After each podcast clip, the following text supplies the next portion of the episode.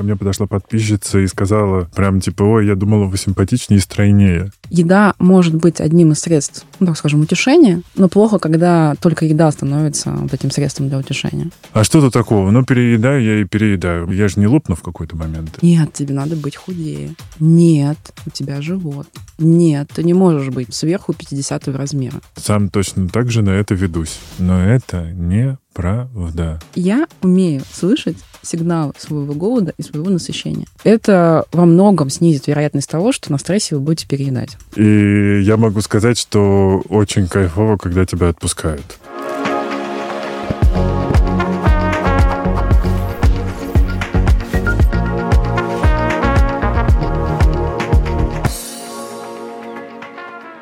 Всем привет, это подкаст «Накопились токсины» и его ведущий, душный зожник, амбассадор психотерапии Игорь Кун. Сегодня у меня в студии Анджелина Анджелину, психолог и специалист по работе с расстройствами пищевого поведения.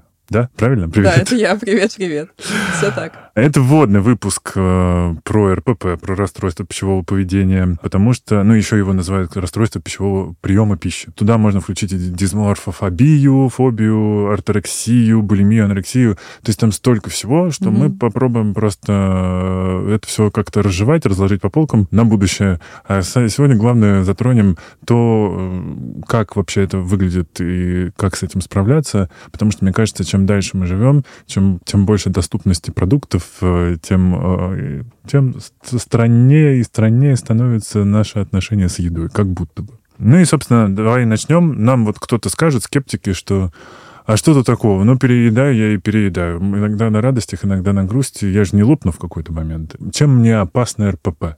А, ну, смотри, переедание — это одна из, один из видов, одна из, так скажем, форм РПП, расстройства mm-hmm. пищевого поведения. Если уж, так скажем, нудить, mm-hmm. да, то... Включай. То ситуация какая, да?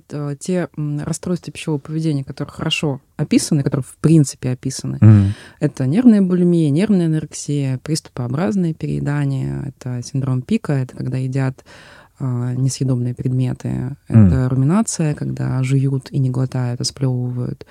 А, Еще там несколько видов. Это то, что описано в ДСМ. Это, ну, простым языком говоря, справочник психиатрических заболеваний, mm-hmm. американский справочник психиатрических заболеваний. Мы вынуждены на него опираться, потому что ну, не на что больше. И весь, э, ну, вся проблема в том, что под эти конкретные описания подпадают всего э, где-то 30-40, максимум 50% случаев. А все остальное — это действительно э, сложности, действительно проблемы, но они ну, как бы так скажем, с натяжкой могут называться расстройствами пищевого поведения, если говорить вот именно о такой вот фундаментальной да, основе. Угу. Я предлагаю говорить именно, да, в контексте расстройства пищевого поведения, я имею в виду, да, называть это расстройством, потому, ну, чтобы и зрители, слушатели наши не путались, да, и а, как-то тут такого не было а, разброса. Угу. Что касается перееданий, так. когда это проблема? А, это проблема только в том случае, когда это проблема. Вот так вот, да, то есть такая тавтология получается, да. А, у меня вчера было выступление, и лекция была, и одна из слушательниц спросила, а вот я там шла мимо Ашана, сытая уже шла, и помню, в Ашане есть такие прекрасные булочки. Я вот иду и мучаюсь, съесть мне ее или нет. Пошла съела, я же стала еще более сытой, ну, еще больше до уровня сытости, может быть, там даже до дискомфортного, но мне так ее хотелось. И вот тут а, вопрос в том, что ну, как бы захотелось ли мне получить удовольствие, и я зная, что это будет переедание, я пошла его получила и пошла дальше, да, либо я съела эту булочку, расстроилась, начала мучиться чувством вины, очень много стала переживать из-за этого, или, не дай бог, пошла эту булочку отрабатывать, или там ночь не сплю и завтра себе говорю, так, завтра же понедельник, все, с понедельника никаких булок, ничего такого. Да-да, и только спортзал, только хардкор. Да. Вот это проблема, это сложность. В других случаях, когда передание является проблемой, это компульсивные передания и приступообразные передания. А у них есть разница? Да, есть разница. Ну, там сложность в том, что перевод не всегда корректный на русский язык. Mm. Все же, да, западные источники, и кто как а, называет и ту, и ту, и ту, и другую форму.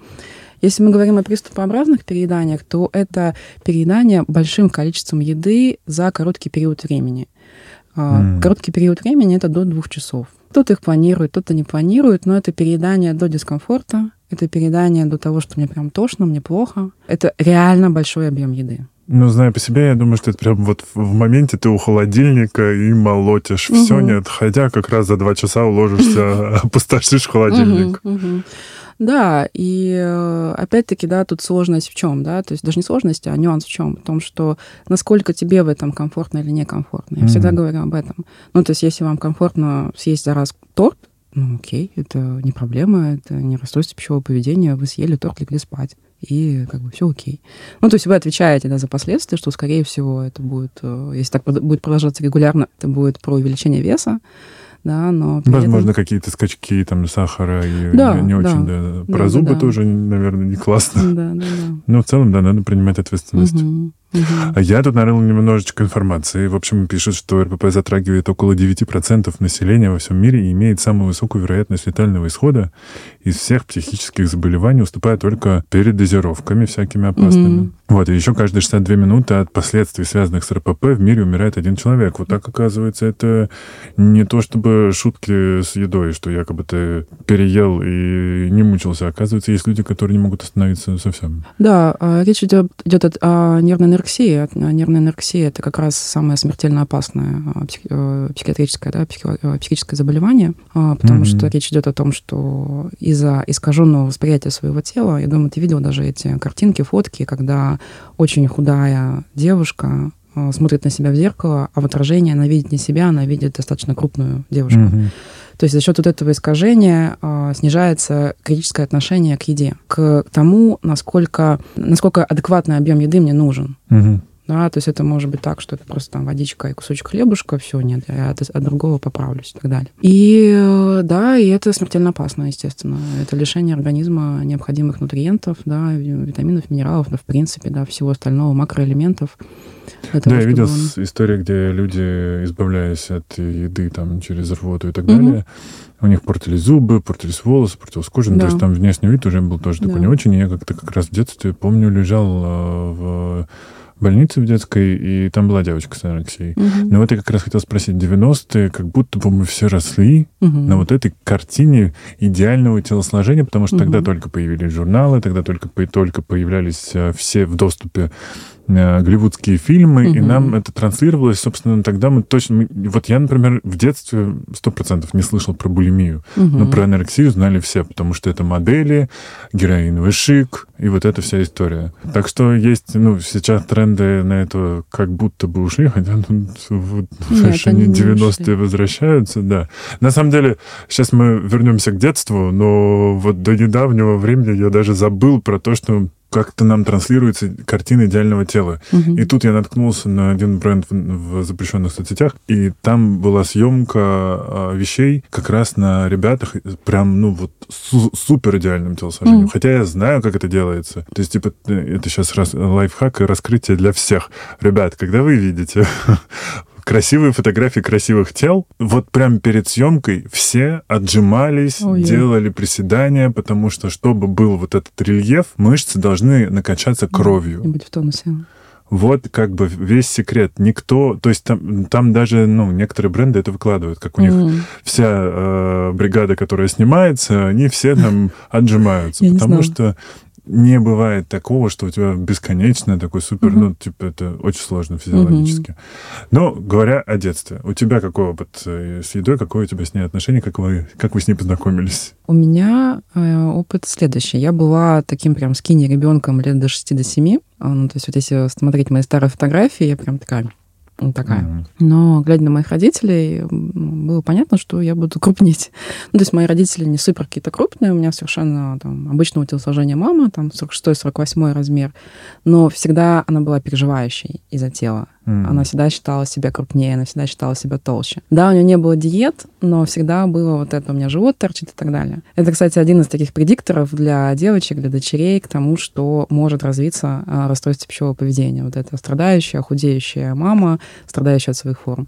Ну и папа у меня такой был э, достаточно кругленький. И э, лет в 9-10 я начала поправляться.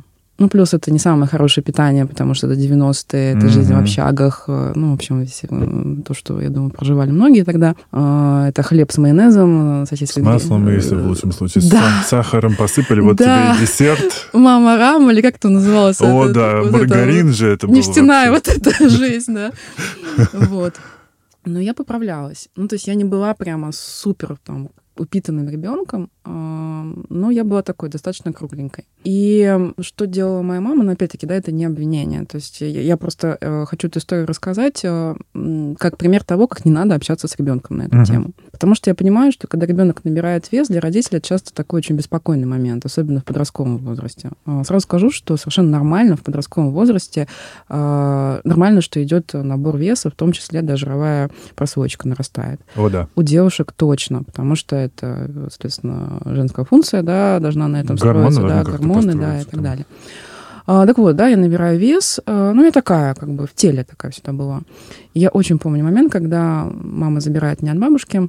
Вот, и вот это вот откормленный ребенок после лета, такой вот щеками и все такое прочее. И мы ложимся спать, так как спать было негде, спали там на одном командорском диване, она мне шепотом говорит, что ты поправилась, надо что-то с этим делать. Ну все, я реву всю ночь, мне плохо. И я понимаю, что сейчас, да, будучи взрослой, что ну, она не имела э, другой возможности, другой формы это сказать, обозначить mm-hmm. свое беспокойство иным образом. А, ну и плюс там свой вот этот опыт того, что она не... Ну, по сути, у нее такая она достаточно фотофобная, она не воспринимает э, людей в крупном теле и так далее. Ну это вот такой первый звоночек. А дальше подростковый возраст, и э, вот эта вот связка, которая очень часто тоже бывает у девушек, что с парнями не складывается, потому что я не в том теле.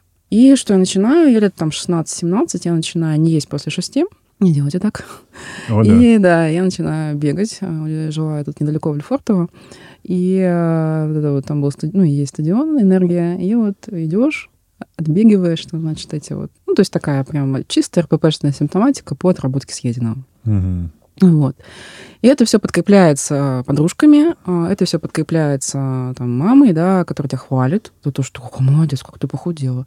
Подружки, которые вокруг все худеют и меряются, э, уменьша... ну, как бы вот этими, да, уменьшающимися килограммами, сантиметрами.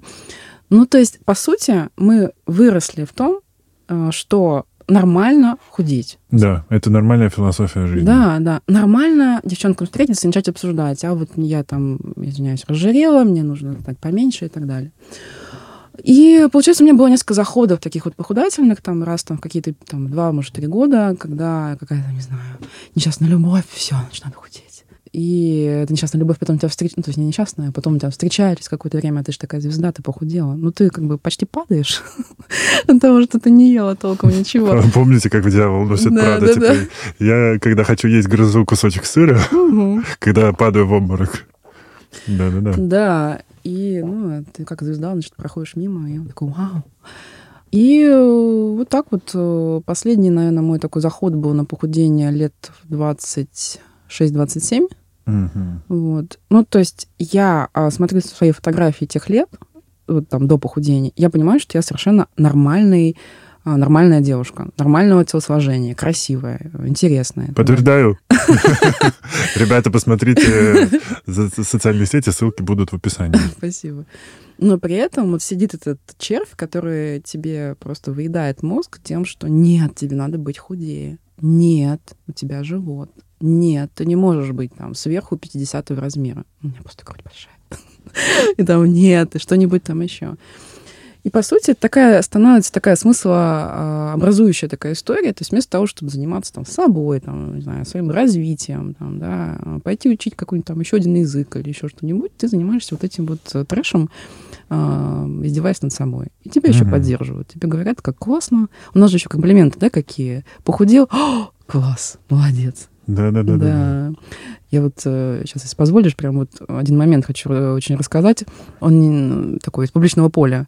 А, если помнишь, э, певица Максим болела сильно ковидом. Да, да, да. Да. И я смотрела выпуск интервью Собчак с ней. И рекомендую посмотреть, это прям самое начало. А, так. То есть Максим еле выжила. А, у нее был очень сложный, да, очень тяжелый ковид. Естественно, она там похудела. И Ксения, когда к ней приезжает, первое, что она ей говорит, боже, как ты хорошо выглядишь, как ты постройнела. Просто занавес. Ну, то есть, понимаете, даже несмотря на то, что она была на грани жизни и смерти, все равно это считается похвалой, что Да. вот таким даже способом ты смогла похудеть. О, о да, о да, о да. И это правда, ведь э, до сих пор э, в ну, по крайней мере, в кругах 30-летних и постарше, это нормально, когда все... Ну, понятно, что уже обсуждают, у кого Мгм. какой врач, и кто где спину лечит. Так это типа, а что ты делаешь, чтобы похудеть? Ой, ехать в отпуск, надо похудеть. То есть, типа, а, а мы, мы с тобой еще люди, которые постоянно фигурируют, ну, мелькают в социальных сетях и в медиа, да, пространстве. И я помню, как меня несколько дней просто в голове звенела фраза, когда ко мне подошла подписчица и сказала прям типа, ой, я думала, вы симпатичнее и стройнее. Как бы, ну, это правда такой бесконечный... Жвачка, это не снежный ком, Мгм. да, это вот, э, вот такая мерзкая жвачка, которая постоянно вот жуется, жуется, Мгм. она не выпадает даже из э, разговора. Мгм. Она все равно вклинивается, в ресторане что-то заказывают. Нет, вместо того, чтобы насладиться едой. А это очень Да. важно получить удовольствие от еды. Да, это, ну, это там столько всего, там Мгм. текстуры, вкусы. Э, Шеф-повар старается. Надо... Ну, правда, я за то, чтобы тратить деньги на кайфование от еды. Мгм. И вместо этого там все сидят и выбирают из трех салатов менее калорийный, чтобы, чтобы что? Да, это есть до сих пор. Чтобы просто испортить вечер себе и Мгм. всем, потому что ты не будешь себя винить, но, но в итоге ты все равно себя винишь за то, что ты не, не кайфанул от этого вечера, а съел Мгм. какой-то Мгм. скудный салат. Ну и голодная потом сидишь дома. Или еще лучше, когда в гостях ты от всего отказываешься. Вы знаете со историю? своим лоточком. У меня это было тоже, да. Знаете, вот, типа, ты заходишь в гости, и и тебе с порога говорят, не обращай внимания, у меня срач. А ты А такой... там идеально все Да, а ты такой говоришь, а у меня РПП, так что на стол не накрывай. И вот и поговорили, встретились друзья. Занавес, да, расходимся. Ну, то есть, типа, реально, может быть, конечно, это избавит там от лишней тревоги, потому что я помню, когда в моих были, ну, у меня были острые такие ну, отношения с едой, я прям очень напрягался, когда надо было, надо было идти в гости на день рождения, есть другую еду, мне было сложновато, я пытался в голове это посчитать и так далее. Но бог с ним, пусть будет даже э, нормой говорить с порога, что у тебя РПП, не предлагай мне еду. А, Но если говорить про симптомы, давай вернемся Мгм. в п- поле, что мы можем перечислить, чтобы люди понимали э, про себя, потому что, наверное, многие скажут, да нет у меня никакого РПП. Мгм, Слава богу. А, Самый базовый симптом, то есть ядро вообще проблемы, это отношение к себе, отношение Мгм. к своей внешности, к своему весу. Потому что что обычно происходит? Кажется, ну, если я переедаю, значит, надо еще меньше есть. То есть люди не смотрят на то, что было до переедания, что они толком не ели в течение дня, например, потому что боялись еды, боялись поправиться и так далее. А вечером тело берет свое и говорит, слушай, ну вообще-то ни одному мозгу надо порядка 300 килокалорий, давай-ка пожрем. Там Вот. была сарделечка. Да-да-да, с майонезиком и так далее. Вот, то есть самый главный, самый базовый симптом, да, это негативное, такое крайне негативное отношение к, к своему телу. Мгм. Тут важно разделять, да, то есть э, я думаю, у всех бывало, да, что посмотрела на себя в зеркало в какой-то день, ну, не очень. Вот это нормально. Ну, то есть все мы люди, у нас разное настроение, да, сегодня мы себе нравимся, завтра нет. Ненормально, когда это такая вот перманентная история, когда я себе не нравлюсь никогда, когда я не могу смотреть на свои фотографии, когда в зеркале я вижу, ну, цитаты, да, клиентов, жирную уродину, А, хотя там при этом, ну, дай бог, если там 46-48 размер. Вот это, э, вот это вот ядро проблемы. Мгм. Потому что дальше из этого что начинает закручиваться? Какой поток мыслей? Идет поток мыслей о том, что, ну так, мне нужно себя ограничить, мне нужно взять себя в руки, и дальше появляется, да, вот эта история с ограничениями. О, да. Да, то есть я либо считаю калории, а, да, и ем там на эту 1200, это очень мало, сразу Мгм, говоря. мгм. Вот. Либо я придумываю какую-то диету. Сейчас, если ты заметил, сейчас нету... отходит тренд на название диет диетами. Конечно. Да, да, да. И я себе придумываю какую-нибудь там ЗОЖ-программу, уж прости.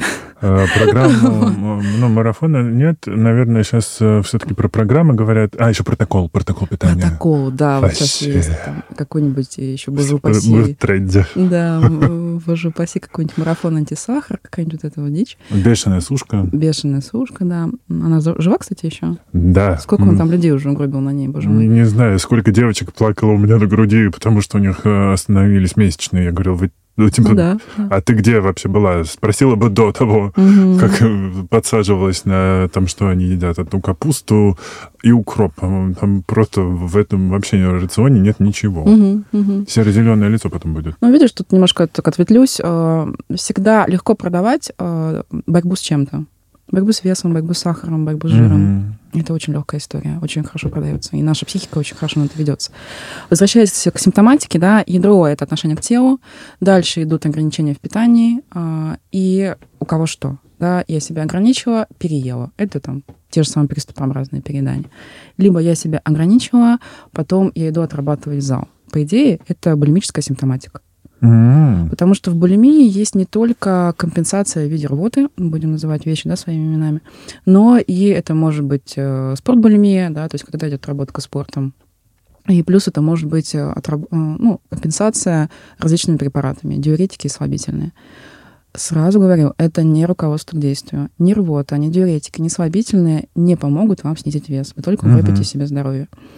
Рвота смертельно опасна, может разорвать пищевод большим пищевым комком диуретики портят, ну, портите здоровье почек, а, слабительное вы гоняете каловые массы, тоже, да, прямым языком это говорю, а, в толстом кишечнике. А вообще-то микро- и макроэлементы всасывают в тонком кишечнике, то есть сразу после желудка. Ну, то есть этим заниматься не нужно. А, да, то соответственно, тело а, ограничило себя, переело, очистилась, не очистилась, отработала, не отработала. И плюс к этому постоянная мыслемешалка о том, что я тварь, я жирная, а, и вот эти вот бесконечные мысли о еде. А что мне здесь, а сколько мне съесть, а если я съем вот это, поправлюсь я или нет? Так, так, так. Вот, э, вот очень много напряжения по поводу uh-huh. еды, когда я не могу прийти там с любимым человеком в ресторан и просто заказать, исходя из того, что мне сейчас хочется мильфей, Павлову и запить это кофе с сахаром. Я поняла, что я хочу Не зови меня на такие вечеринки. Такая высокоуглеводная вечеринка. Зато сколько энергии будет там. Ох, потом просто разгрузить пару вагонов. Да. Вот. Э, ну, это я уж я утрирую. Ну, то есть это вот те случаи, когда прямо ну, такое будет очень ригидное отношение к еде, когда mm. я не выбираю пасту не потому, что я сейчас ее не хочу, а не выбираю пасту, потому что это углеводы, время 16-15, а после 16 углеводы нельзя. И еще один, кстати, признак да, наличия расстройства пищевого поведения — это вот такие жесткие пищевые правила. Я не ем после 6, я не ем углеводы после 16, а, там, сахар зло, а, я ну, могу подключиться. Да, Тут да, давай да. Э, вообще, типа, там, где люди учились, я преподавал. Потому что у меня было все. Я не ем никакие простые углеводы, не ем белый рис, из-за этого я не ем суши. Да. Но это наверное, уже, поскольку у меня еще и работа связана с едой, я и фудблогер, и придумываю рецепты, у меня вообще хобби переделать рецепты классические в зожные. Ой, обожаю. Вот. Ну и на самом деле в какой-то момент я просто реально хожу за кайфом от еды. То есть угу. я вот прям знаю, что вот там, не знаю, а есть какой-то какой-то ресторан, где я прям кайфану, угу. где будет соль из пчел, где будет много текстур, где угу. будет типа тут шоколадка, тут соль тебе попалась, тут крем, тут мороженка, угу. и сразу, ну, ты прям, прям все краски жизни играют. А когда вот это закинуться в Макдаке э, ради ну, топливом каким-то, ради функционирования, нет. Вообще, на самом деле, вот как раз, наверное, ребята, я вообще рассказывал всю свою историю выпуске про буллинг. Если коротко, просто вот в детстве булили за вес, угу. родственники, потом в школе. То есть я всегда был э, не маленький. Потом, когда так случилось, что я вытянулся, и никто не знал, что это может быть акромегалия, угу. и это вызвано опухолью, э, я как бы вытянулся, занимался плаванием, бла-бла-бла. И так случилось, что, мне кажется, вот это все накоплено, и то, что я приехал в Москву, тут уже не было денег и не было никакой еды особо, конечно, у меня был какой-то там рулет за 20 рублей, был завтрак, обед и ужин. Я очень хорошо понимаю, да. Вот. И когда уже там я на радио поработал, там тоже была всякая разная еда у всех, mm-hmm. и я худел, поправлялся, худел, поправлялся, худел, поправлялся. У меня есть даже фотка в, где-то в соцсетях, где я с подругой плечом к плечу, и я, ну, уже, чем она, и мое плечо даже уже, чем она, потому что, ну, как бы, я весил, наверное, там 70 килограммов, и я 196, вот последние, там, сколько лет я себя помню. Вот, 196 сантиметров высоты. Вот, и, короче, на карантине когда все вот типа супер тревога, я понял, что ну, будет классно вести дневник питания, просто от руки на листке угу. писать себе меню, потому что это иллюзия контроля. А угу. я такой, типа, увлекающийся эффективностью человек, думаю так. А почему ты себе не доверяешь? Не знаю. Но, возможно, тогда мне казалось, что это какая-то... Мне нужна была почва под ногами, потому что из-за ковида все начало сыпаться, и у меня отваливались проекты, и пришлось закрыть агентство тогда, которое занималось социальными сетями. Mm-hmm. И я вел ежедневник, со, с, тогда уже не со встречами, а со звонами, и вел такой вот просто лист, меню, где у меня было записано, что я ем и во сколько потому что я понимал, что я сижу весь день дома угу. и начну переедать. Почему-то вот мне казалось, что так будет. Плюс у нас подключились тогда онлайн-тренировки, я нашел. Но это меня не основ... Ну, то есть это не закончилось на карантине. Мне тогда один нутрициолог посоветовала подсчитывать калории. А Мама же, против. А я же задрот. Ну, то есть, типа, если я взялся... Под, да? да. Угу. Если я взялся подсчитывать калории, то там будет все. Ну, то есть, у тебя прям весы, ты взвешиваешь. Да, да. Вот, но опять-таки, я и готовлю, да, там ты поня- понимаешь, допустим, нужно 100 граммов муки, и ты как бы, ну, посыпешь больше. Ну, все-таки это немножко другое, да, там да. десерт приготовить. А здесь, угу. как бы, ну, в общем, так случилось, что весы интегрировались в мою жизнь окончательно бесповоротно. Ох. Ну, а дальше как раз, в, когда нас освободили, и уже на следующий год после карантина, но еще ковидные ограничения были, вся история с моей операцией произошла, и меня вот на год отвратило от еды, я ходил с контейнерами. А, вот как бы... А, и как раз из-за операции я похудел на где-то больше, чем на 10 килограммов. Mm-hmm. И меня торкнуло в обратную сторону. Я стал бояться не переесть, а не доесть. Mm-hmm. Потому что нас, ну, первым делом уходят мышцы. А Конечно. для меня, для такого длинного человека, тоже довольно тяжело их набрать. Я теперь, ну, я год боялся не доесть, не поесть э, нужное количество белка, потому что мышцы уходят. Угу. И э, я, ну, как бы для меня такой был очень серьезный триггер. Это даже там с людьми, которые пережили серьезные операции, мы это периодически там проговаривали, когда виделись, что очень первым делом похудело почему-то запястье, и оно не возвращается. То есть mm я до сих пор могу его обхватить, и вот туда мясо уже не нарастить почему-то. mm Вот, но для меня сейчас это спокойно, а тогда меня это жутко триггерило. Вот я прям реально, я прошелся по всем вариантам этих качелей, и я могу сказать, что очень кайфово, когда тебя отпускают. Да. Вот это прям ты такой и вдыхаешь полной грудью, грудью жизнь. Да, да, да. У меня было, ну, не то же самое, но очень близко к этому. И сейчас, когда я понимаю, что, ну, просто вот настолько расслабленное отношение с едой, и при этом я училась два года в магистратуре, и такой очень был тяжелый период, я набрала там порядка 10 килограммов, и я просто себе позволила быть вот в этом весе, угу. ну, потому что я понимала, что я все равно буду есть по ночам, потому что я приезжаю домой в 12 ночи, а до этого там я ела, что знает когда и так далее. И сейчас, когда вот эти там 9 килограммов уже ушли, я понимаю, что я не делала для этого ничего умышленно. Ну, то есть это было про то, что да, я больше двигаюсь, угу. а, да, я понимаю, как собрать тарелку, чтобы наесться, чтобы не было переедания, чтобы не было мысли о еде. Я понимаю, как туда приделать там тоже сладкое, чтобы оно не ударило ни по здоровью, ни по весу. Ну и, собственно, все, весь секрет. Угу. И вот это я и пропагандирую, потому что любое, любое ограничение, оно всегда про вот эту борьбу чертову. Угу. Что я начинаю бороться со своим телом. Как я уже сказала, борьба лучше всего продается. Люди боятся слова принятия, когда я говорю, что для того, чтобы там ну, даже если есть показания да, для того, чтобы снизить вес, вам нужно прежде всего заняться принятием своего тела. И он говорит, как это принятие? Это я тогда лягу на диван, у меня с одной стороны чипсики, с другой стороны кола. И хоккей по телевизору. Чё-то я... Нет, я так не смогу. А принятие, оно не про это. Принятие — это про то, что прекращается борьба с телом, и изменения происходят, исходя, ну, там, да, из такой, по сути, из любви, да, из состояния того, что я в большей гармонии нахожусь с телом, а не вот так вот, да, не отдельно я, отдельно тело. Про причины, наверное, чуть-чуть попробуем затронуть. У mm-hmm. нас с тобой опыт, который тянется из детства. И, собственно, да. как будто бы, ну, моя точная история вся заложилась в детстве, mm-hmm. и вот она выстрелила на ковиде, когда вот это все mm-hmm. зацвело прекрасными розовыми цветками. Mm-hmm.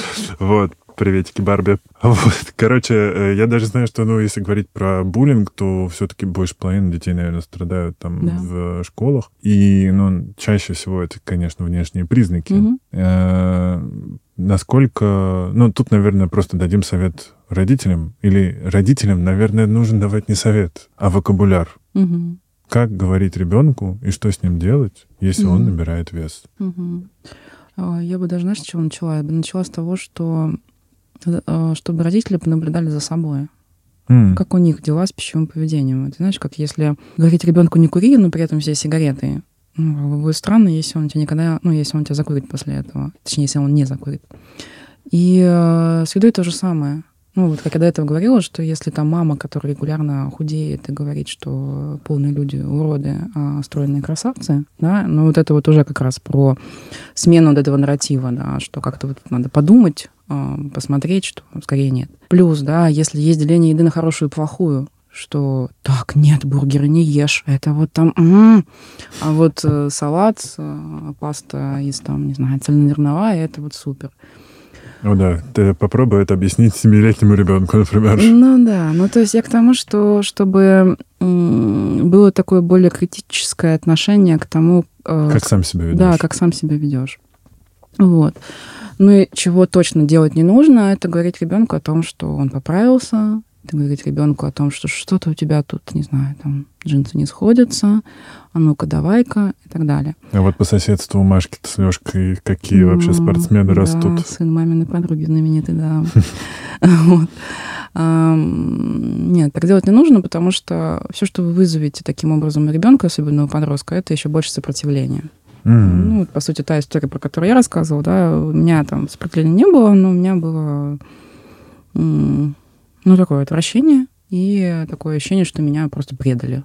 А меня не принимают в том теле, в такой форме, в которой я есть сейчас. Ну, я вот про то, что было 12 лет.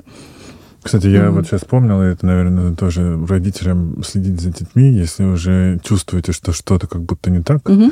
скорее всего, что-то не так. Mm-hmm. Потому что я, например, выливал суп, ну, там, вообще выкидывал еду mm-hmm. в унитаз, mm-hmm. пока а никто не видит. А, почему А, ну, собственно, когда меня добулили до, до, до того состояния, что, ну, типа, я уже видел себя исключительно толстым, mm. я стал отказываться от еды. Mm. Я начал отказываться от еды, начал чуть э, худеть, родственники приезжали, говорили, о, ты все время на диетах сидишь. Так mm. было лет 10. Ну, то есть, типа, вот они реально, они просто не могли успокоиться. Им было mm. некомфортно мне не сказать, mm-hmm. что я либо не худею, либо поправляюсь, либо mm-hmm. не поправляюсь, но худею. Ну, в общем, mm-hmm. всегда э, были про это разговоры. Mm-hmm. Ну, это же, видишь, такая тема м- про то, что э, родственники видят, и, и у них это вызывает напряжение. Это же часто еще про себя, про то, что mm. я себя не принимаю таким, я ничего не делаю. А тут есть ребенок, подросток, которому можно брякнуть, которому можно сказать, и он, по сути, ну, там, ну, если как-то и ответит, то это будет не столь болезненно. Вот. И возвращаясь к родителям, тотальная поддержка. Все, что нужно ребенку, подростку. Тотальная поддержка. Э, если сформированы доверительные отношения, то юноша, девушка будет говорить о том, что, слушай, там, в школе закошмарили, или там, я считаю себя там толстой, полной и так далее. Мам, дай денег, не хватает на РПП. Да, да, да. Ну, то есть вот это все проговаривать. Да. Да. Ну, если вы понимаете, что вес вырос резко а, и довольно сильно, ну, конечно, неплохо было бы показать врачам, там, эндокринологу, mm-hmm. да, терапевту, ну, то чтобы посмотреть, чтобы не было сбоя в гормональной системе. Кстати говоря, тут я скажу, добавлю, что в маленьких городах нет эндокринологов, как правило. Да. Но mm-hmm. у меня, по крайней мере, mm-hmm. э, терапевт не направлял никогда mm-hmm. никуда. Хотя потом я уже выяснил, что все, кто резко вырос, должны быть на контроле у эндокринолога. Mm. Вот. Но мы начали говорить про еду и контроль, mm-hmm. и что, конечно, это типа такая связка, которую надо разрывать, наверное. Mm-hmm. А, есть еще перфекционизм. Да, это один из, кстати, тоже критериев РПП. Угу, типа достичь максимальных результатов, вот это вот все. Угу. Да, потому... Это причина или даже это причина, это причина РПП или как-то сопутствующая? Ну, это сопутствующая вещь, то есть это свойство характера. Угу. И оно вот тут вот дополняется, да, э, в, как бы собирается в РППшную симптоматику. Ну, такая почва, на которой РПП хорошо растет. Да, да, да. И по сути в терапии это мы занимаемся в том числе и работой с перфекционизмом, потому угу. что перфекционизм здесь про что? Про то, что э, у меня не получается какая-то идеальность в других сферах жизни, где это не зависит от меня, ну или зависит от меня отчасти, значит, я буду максимально идеальный э, в том, что зависит от меня. Ну, как кажется, что то, что зависит mm-hmm. от меня, это вес, это тело. Но это иллюзия. Потому что на тот же самый вес влияет очень много факторов. Если бы э, работала вот эта система с тем, что я залезла в интернет, э, посчитала э, суточную калорийность и пошла, то все бы были, я думаю, ну, в размере 42-44. Но на вес влияют очень многие факторы. Генетика, влияет предыдущий диетический опыт, э, много чего. Ну и детство тоже. Детство, там, да. Как, если детство было не спортивное, угу. то тоже будет какой-то свой, ну потому что там еще есть мышечная память, много-много-много всего складывается. Конечно. Да, там это какая-то долгая да. книга, которую мы сами пишем своей угу. же рукой. Из перфекционизма получается ловушка, потому что угу. есть убежденность, что я могу на это повлиять, ну на вес, да, там, на тот же, на внешность повлиять на 100%, а оказывается нет. И вот это понимание не приходит, что оказывается нет. Оно э, ну, как бы перерабатывается в то, что я буду, мне нужно еще больше стараться. Ну как это? В Инстаграме же показывают. Там же вот... Я вот, знаешь, вот сама, кстати, вот э, я тоже полистываю регулярно. И что-то смотрю такая на ночь такого. Думаю, какое-то у нее вот тело такое красивое, с одной стороны, а что-то вот как будто вот не совсем естественное. А оказалось, что она вот уменьшила себе, убрала себе жир на животе. Mm. И она про это нигде не рассказывает. Я это так, так вот там через третьи руки узнала. И э, вот это, по сути, так, как, то, как формируется э, ложное восприятие mm-hmm. нами других людей. Ничего плохого yeah. не, не говорю про операции, да, это личное дело каждого. Но а, когда я вижу 42-летнюю женщину с плоским животом после трех, кажется, родов, я такая и там, с пышной грудью при этом, там, да, ну, то есть mm-hmm. такое тело, которое ну, невозможно без вмешательства. С одной стороны, но с другой стороны, она об этом не говорит. Я тоже, да, тут не могу сказать, что она обязана была про это сказать, но все же а, у меня, как потенциального да, вот этого потребителя контента, это схлопывается в то, что я тоже так могу. Угу. Вот. И это могу превращается в то, что ограничиваю, ограничиваю себя в еде, ограни... Э, больше занимаюсь спортом, там, прыгаю по, эти, по 45 бёрпи в день и все такое. А ну, э, бёрпи я сегодня делал, но поменьше. А, я просто хотел напомнить друзьям, всем нашим слушателям прекрасным, что не нужно верить этой картинке, потому что в социальных сетях, в нельзяграмме особенно, сырники всегда красивее и вкуснее жизнь всегда лучше и счастливее. Угу. Но это неправда, потому что это съемка угу. специальная. Так угу. не бывает. Угу. Надо в это верить. Люди, которые занимаются бодибилдингом, они сушатся непосредственно до соревнований, там сливают воду и так далее. Это определенные там схемы, и потом возвращаются. Они не всегда так выглядят. И это вот надо помнить. Я сам себя, честно признаюсь, не святой. Сам точно так же на это ведусь особенно там с моим РППшным объемным прошлым, конечно же, включается перфекционизм, угу. э, включается там отработка и прочее, прочее. Угу. Кстати, на что ты мог бы перенаправить свой перфекционизм? Прям перенаправить? Угу. Понимаешь, у меня так случилось, что я влюбился в спорт. Угу. Я никогда не... Ну вот меня на плавание заставляли ходить. Угу. А сейчас там я сначала увлекся йогой, и мне хотелось там каких-то очень классных э, асан научиться делать. Потом я понял, что там мне не хватает сил в прессе. Угу. Попробовал где-то это как-то заниматься, а потом увлекся боксом. Угу. И бокс меня настолько увлекает, Здорово. что вот в целом я сейчас какой-то... Ну, наверное, кто-то скажет, что я могу пересердцевать. Я знаю, что я могу пересердцевать с тренировками. Угу. Но мне так кайфово. То есть в целом я, наверное, вот в это перенаправил. Угу.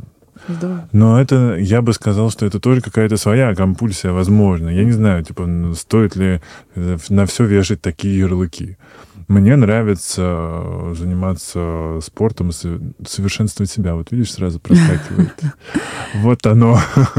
Ну, то есть это всегда где-то немножечко в нас сидит, как будто бы. Сидит, сидит. Тут другое дело, насколько оно беспокоит или нет и насколько оно наносит урон э, вообще в целом, да, качеству жизни. Потому uh-huh. что э, что происходит э, с, с людьми, у которых расстройство пищевого поведения? Они, во-первых, они амбивалентны, да, с одной стороны, они очень хотят от этого избавиться, а с другой стороны, там очень много сопротивления. Uh-huh. И почему там много сопротивления? Потому что вот эти мыслемешалка, вот этот вот процесс, в котором у меня главная еда и главное вес и главное отношение к телу, занимает очень большой объем оперативной памяти.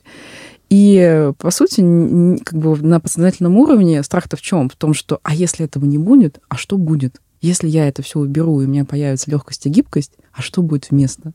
Угу. И вот здесь вот очень много страха часто возникает. Ну и другое дело, да, насколько это беспокоит, потому что есть там пресловутое качество жизни, да, о котором сейчас мы очень много говорим. Но кто-то выбирает жить вот так. Ну, для меня это выбор э, как бы более худшего варианта, да, более низкого уровня качества жизни, чем могло бы быть. Вот.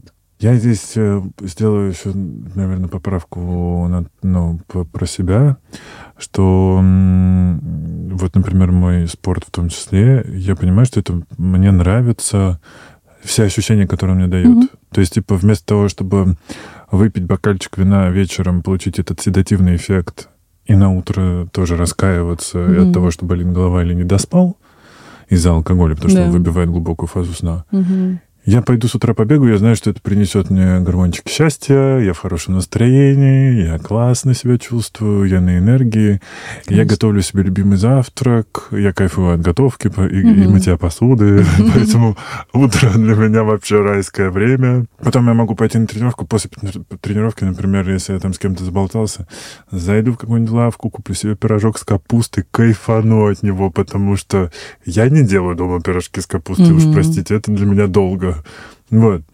И как бы и буду, не занесу его ни в какую mm-hmm. таблицу. То есть вот я на таком этапе сейчас. Mm-hmm. А, наверное, он для меня вот сейчас максимально комфортный. Навер... Ну, вот, и, вот, у меня такое заключение. Да. А, наверное, у каждого путь свой. Конечно. Тут сложно. К тебе люди приходят, наверное, с разными историями. Mm-hmm. Там что, тоже звучит перфекционизм, там одиночество может быть, потому что люди же часто от скуки и вот этого одиночества начинают заедать, сидя угу. дома. А как ты, ты можешь угу. примерно обрисовать, что сейчас людей беспокоит вот в смысле РПП? Э, ну, самый такой первый запрос, который мы всегда переформулируем, это «я хочу похудеть». Mm, ну, то есть я всегда говорю, да, на там, выступлениях на всех, что 99% моих клиентов, они хотят похудеть. И эм, Дальше уже тут развилка, да, то есть если а, это история про переедание, а если это история про то, что много тревоги, много стресса в жизни, угу. то мы работаем с этим. Мы сначала убираем переедание, параллельно работая с рационом, параллельно работая, так скажем, с головой, да. А, убираем переедание, работаем дальше с тревогой, со стрессом, то есть с умением проживать это иными способами без еды. Угу. Ну, это такие случаи, когда, ну, так из недавнего клиентка могла съесть а, за вечер 300 грамм сыра кусок. Вот mm. я ничего с собой не могу сделать. Вот просто я, извиняюсь, хочу жрать. Вот. Ну да, mm. это супер жирная история. Это mm. даже не, ну, это просто не, нездоровый, потому что тебе неприятно будет. Ну, ну то, что да, будет такой, типа, потом типа, тяжело, да, неприятно, да, и так далее. Ну, то есть это а, чаще всего это больше история про людей в крупном теле, да, mm. то есть и так далее. Что я говорю в таких случаях? А, я говорю, я не диетолог, да, у меня есть э, нутрициологическое образование, mm-hmm. но я поэтому из нутрициологии завязала, потому что в какой-то момент мне просто ко мне стали идти клиентки там, с весом 56 килограмм, 60 килограмм и с запросом «я хочу похудеть». Я думаю, девушки, что-то здесь не то, что-то здесь не так. Ну или там, я хочу вернуться в добеременную, там, добеременную форму, влезть в добеременные джинсы. Это просто какой-то вот в общем, хочется сказать, пожалуйста, успокойтесь, выбросьте эти, эти джинсы и так далее. Ну, в общем, то есть это история про переедание, чаще всего люди в крупном теле, которые хотят похудеть. И что мы делаем в этих случаях? Да, мы занимаемся едой, занимаемся питанием, чтобы не было перееданий, да, чтобы э, снять стигму с продуктов, потому что когда есть стигма, когда есть запрет, а, это, да, вот эта история про белого слона. Не смотри на белого слона, ты всегда будешь на него смотреть. Uh-huh. То же самое, а, если идти по пути того, что там убрать сладкое, там, не знаю, убрать тот же самый сыр, люди потом этим будут передать. То есть мы делаем так, чтобы это было в рационе, но оно было равномерно вот так вот вставлено, устроено. И, э, по сути, задача в том, чтобы постепенно провести клиента, а, подвести его к интуитивному питанию. Угу. А, есть такое заблуждение, что либо я, значит, тут лоточки 1200 калорий, либо вот это вот все. Это у меня интуитивное питание. Нет, его нужно расстроить, это не интуитивное питание. Подождите, бутылка шардана и 300 граммов сыра не интуитивное питание? Ну, это праздничное интуитивное питание. А, интуитивное питание базово, что это такое? Это я умею слышать сигналы своего голода и своего насыщения. Я могу вовремя начать есть. Никогда у меня уже волчий голод, и я просто съедаю тонны еды. Мгм. И я могу вовремя остановиться. Это может быть, э, эта остановка может быть в момент, когда еда еще осталась на тарелке, я ее не доедаю. Либо наоборот, я понимаю, что мне хочется чего-то еще. И вот к этому прийти можно только через выстраивание, да, вот через вот такой вот путь, очень-очень постепенный. Он занимает там, ну, обычно там от трех месяцев до года.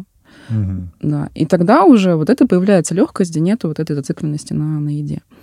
А другая категория клиентов — это клиенты с э, ярко выраженными принцип- э, признаками расстройства пищевого поведения. Это булимия, это очищение, это ну, в реже случаях анорексия. А Почему в реже? Потому что крайне неохотно доходят эти люди до специалистов. А, Там- Дисморфофобия, наверное, сейчас есть, когда ты себя, себя не, не веришь в зеркалу и... Ну да, она, по сути, вот может быть частью как раз да, Мгм. расстройства, да, это дальше раскручивается в то, что начинаются проблемы в отношениях с едой. Мгм. Вот. Э, Собственно, так вот, да, то есть, э, ну да, то есть, и когда это булимия, соответственно, мы, естественно, занимаемся сначала тем, что мы убираем симптом, убираем рвоту, убираем очищение. Это очень э, такая честно скажу, сложная работа. И Я, когда начала терапевтировать, я не понимала, почему так мало специалистов, кто работает с РПП. Через какое-то время я поняла. Очень немногие психологи, психотерапевты берут работу расстройства пищевого поведения. М. Вот.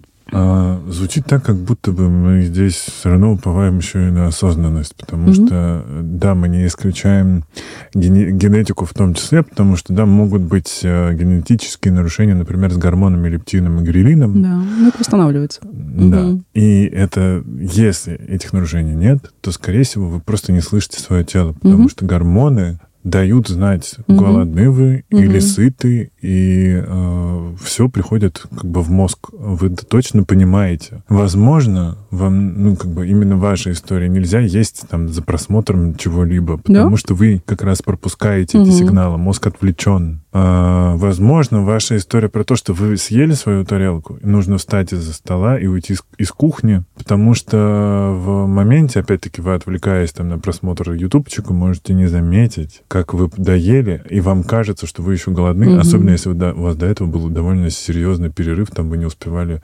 пообедать нормально, а тут ужин, наконец-то, любимое шоу, сейчас как накинусь, салатик съел, а там Мгм. хочется еще доесть эти 300 гр- граммовый кусочек сыра. Вот. Поэтому, да, видимо, осознанность все равно она с нами. Обязательно. А, Тут видишь, а, вот почему, быть может, а, так много людей идут на всякие бешеные сушки, марафоны и все такое, и меньше идут к психологам, да, с Мгм. этой проблемой.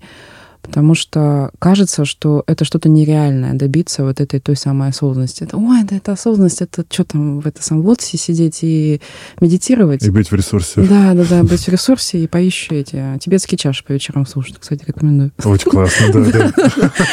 Вот. Секрет быстрого результата, волшебной таблетки. А, Они хотят, люди хотят снять с себя ответственность. Ну, прямым текстом говорю, да. А, Что я приду, а мне дадут какую-то программу, да, там несколько человек там умерло в прошлых сезонах, но это не важно. Вот. а Мне дадут программу, мне дают там, да, какую-то понятную, в общем, какую-то историю, и я по ней там прыгаю, скачу и ем. А то, что пропагандирую я, это, да, это займет больше времени, но это даст результат на всю жизнь. Есть это даст результат не на время марафона и на там две недели после. Это даст э, вот этот вот м, навыки этой осознанности вы будете применять дальше всю свою жизнь. Там навыки интуитивного, как угодно это можно называть. Мгм. То есть, по сути, это про перестройку вообще мышления. И вот, э, к сожалению, не все это понимают, что когда ты прыгаешь, скачешь, ешь на там, полторы тысячи калорий, это не про перестройку мышления. Это про то, что заниматься следствием, но не заниматься причиной. Да. Ну и потом мы помним, да, что есть наше желание, а все остальное таргетинг. Если вы хотите, чтобы у вас на могиле написали, она таки влезла в Да, джинсы да, до да. беременности, ну как бы, come on. Мгм. Давайте просто будем думать про свое здоровье в первую очередь. Конечно. Быстренько попробуем ответить на Мгм. несколько вопросов, которые люди успели накидать мне в телеграм-канале. Мгм. Можно ли считать стремление считать калории, отслеживать КБЖУ и выбирать подходящую еду расстройством? Можно. А, Ну, опять-таки, да, это про вопрос, э, вызывает у вас это напряжение или нет. А, Потому что, ну, если это прям легко и просто дается, в чем я сомневаюсь, ну, то скорее это не проблема. А проблема это когда, ну, это прямо вот надо, надо, надо угу. делать. Я все-таки за то, чтобы не контролировать еду, не нужно ее контролировать. Угу. Потому что вот это про внешний контроль, про то, что я себе не доверяю, я включаю весы, я включаю счетчик калорий и доверяю кому-то вместо себя, вместо своего тела. Да. Дарья спрашивает, как выстраивать бережно границы с родственниками 45+, которые, ой, ты поправилась, или почему ничего не ешь, невкусно, а если систематически объяснять не очень получается или устаешь? Ну, здесь, да, мы, здесь можно долго говорить про угу. вокабуляр, которого не хватает всем. Это про выстраивание личных границ. И, наверное, один раз попробовать полностью объяснить да. концепцию. И дальше, да. Ну, там несколько есть э, как стадий, да, степеней. А последней степени, если люди не понимают, можно послать. Ну, серьезно совершенно, да. То есть, ну, это нужна собственная подготовка и собственная такая устойчивость для того, чтобы выдержать это. А так начинать с того, что просто не слушать. Ну, то есть не а, Тут же сложность в чем? Если девушка, если Дарья об этом спрашивает, то в нее это попадает. Угу. Да? Ну, то есть, э, а это может быть, э, как не знаю, как белый шум, как э, шум ветра и так далее. Ну, пришла там тетя Маша, сказала, что-то у тебя тут жопка стала побольше. Ну, это такая, так я ее подкачала. Вот она и стала. У меня было так. Мама периодически, когда переезжала, приезжала в Москву от бабушки или сама там привозила мне, значит, то сырники, то котлетки. И вот история с сырниками. Первый раз она их привозила прям сильно сдобренные с сахаром. Угу. Я не ем сахар. Она перестала их добавлять в них много сахара, стала класть поменьше сахара. Дальше говорю, ну не надо мне привозить такие жирные сырники с этим сахаром. Вообще не ем сахар, вот прям ноль. Она перестала класть сахар, стала привозить сырники без сахара, запеченные, не жареные на масле. И последний наш разговор закончился с тем, что он перестал сырники возить вообще. Потому что я объяснил, говорю, слушайте, я понимаю, что вам кажется, что вы, ну, типа, мне помогаете, но на самом деле вы тратите деньги на продукты. Угу. Но в итоге у меня есть вот эта гонка сожрать их, простите, успеть, пока они не испортились. Замораживать. Ну, дело в том, что я просто готовлю сам. Да. Я умею делать сырники в миллионе вариаций. Я их люблю делать с полбиной мукой, особенно если их еще валять в полбиной муке. Боже, Они запечатываются, как пирожки получаются. Угу. Это супер вкусно. Угу. Вообще рекомендую. Видишь, у мамы такая форма заботы, так что да. Да, я понимаю. Это, кстати, да, тоже такая тема большая, потому что очень часто в наших семьях не было другого способа выразить любовь, только накормить. Угу. Да, так и есть. Кстати, мне кажется, я ее прихватил. Потому что я тоже, типа, всех все время хочу закормить. А, еще один вопрос. А, есть ли меры самопомощи, самоконтроля, когда понимаешь, что у тебя захлестнула лавина стресса, переживаний, и ты уже э, жуешь что-то, а, не знаю, какое по счету, не разбирая вкуса и насыщения? Угу. Да, это эмоциогенное передание, так называется. Угу. Что делать в таких ситуациях? Тут надо немножко так отмотать назад и посмотреть вообще, что было в течение дня с едой. Потому что очень часто что происходит. Да, есть стрессовое событие, там, начальник наорал, а, хочется сожрать сразу шоколадку, но очень часто почему это происходит? Потому что, в принципе, голодные, голодны. Mm-hmm. Тут я не знаю, uh-huh. ударение. А, и, ну, и так, да, стресс, кортизол повышенный, соответственно, там, глюкоза там вся брошена на то, чтобы гасить этот стресс, естественно, появляется голод. Вот. То есть как обезопасить себя в таких ситуациях? Следить за тем, чтобы у вас был очень адекватный, да, там, трехразовый, как минимум, рацион, и, может быть, там еще и один перекус.